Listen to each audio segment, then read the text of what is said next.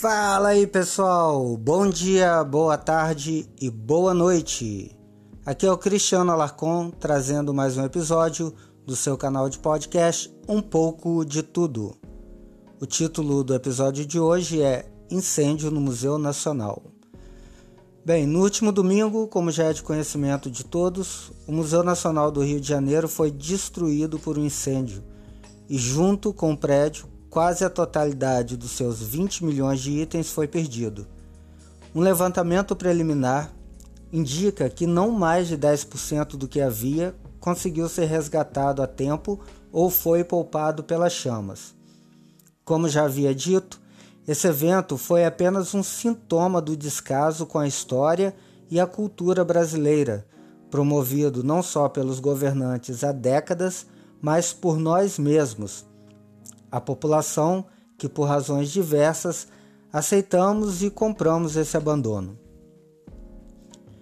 A princípio, essa minha afirmação parece vazia, já que estamos vendo a ampla cobertura da mídia e a comoção nacional pela perda, especialmente vinda de pessoas que tinham alguma ligação com o museu, sejam elas os funcionários ou pessoas ligadas ao FRJ que era responsável pela sua manutenção.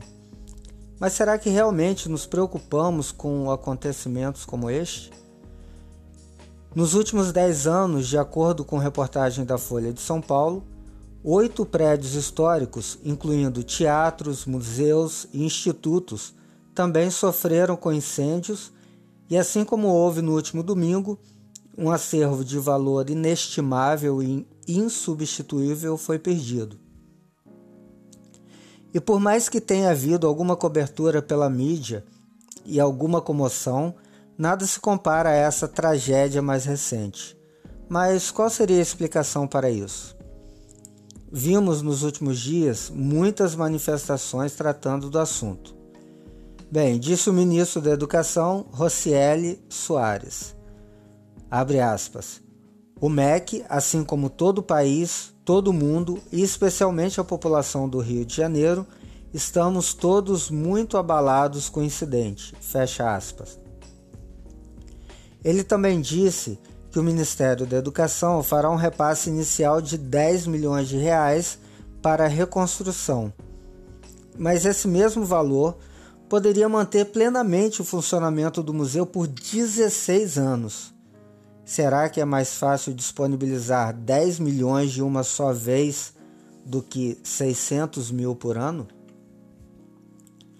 Dizer que vai reconstruir o prédio é um atestado de hipocrisia. Se os repasses anuais tivessem sido feitos, não se teria perdido uma parte da história humana nesse incêndio. Nenhum prédio vai trazer de volta as joias perdidas.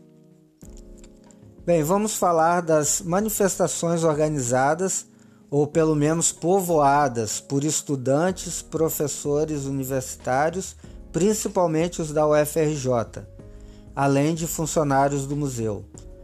O que deveria sim ser um protesto pelo abandono generalizado à nossa cultura, levado a cabo por todos os governos do período democrático, se transformou em um ato político-ideológico da esquerda Toda a culpa recaiu sobre os ombros do governo Temer, como se ele fosse o único a virar as costas para a história e cultura do Brasil. A impressão que dá é a de que vivíamos num país ótimo até 2016 e que de lá para cá tudo se perdeu. Vimos o corpo de bombeiros ser responsabilizado, vimos faixas do tipo capitalismo queima a memória, fora Temer, o que já seria desnecessário, né? Já que ele estará fora até o final do ano mesmo. Tudo isso envolto por bandeiras de partidos de esquerda e camisas com a frase Lula livre. No canal do YouTube do, da TV 247, que é um porta-voz da esquerda, em seu vídeo de cobertura sobre o incêndio, logo no início se vê uma foto do museu em chamas com a frase Temer é o responsável.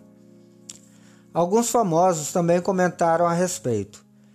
Caetano Veloso, que foi agraciado pela Lei Rouanet com 2 milhões de reais, valor para mais de três anos de manutenção do Museu Nacional, lamentou a destruição causada pelo incêndio. Já Gregório do Vivier, que é integrante do Porta dos Fundos, que também, através da Lei Rouanet, captou 7 milhões e 500 mil reais, o que é equivalente a mais de 12 anos de manutenção do museu, declarou que o incêndio no Brasil é plano de governo, ideologia, legado, promessa de campanha e projeto de país, o que eu concordo com ele. Mas no final não teve coragem de dar nome aos bois, né? Pelo menos ele teve alguma dignidade. Bem, eu poderia passar aqui horas dando outros tantos exemplos, mas a conclusão que eu posso chegar é que em ano eleitoral esse evento veio bem a calhar, pois se tornou um palanque ideológico eleitoral para o PT e sua turma. Afinal, já que eles não estão no poder, querem mesmo ver o circo pegar fogo e também os museus. Sobre a parte da culpa que nos toca, incluo aí eu mesmo, temos culpa sim por termos aceitado passivamente esse estado de coisas. Enquanto nos lamentamos pelo museu que foi consumido pelo fogo, não vamos nos dando conta que há tempos o país está em chamas. É isso aí, pessoal. Obrigado por acompanharem mais esse episódio do nosso canal. Lembro a vocês que a melhor forma de ouvir os episódios é através de um agregador de podcast. Posso aí já sugerir é, o Google Podcast ou o próprio Spotify, que está aí disponível em todas as plataformas. Basta ir lá na, no campo de busca e procurar é, um pouco de tudo. Aí você vai ver o, o canal lá, só fazer a sua inscrição e não perder nenhum episódio. Muito obrigado a vocês mais uma vez que acompanharam até aqui. Um grande abraço e até a próxima.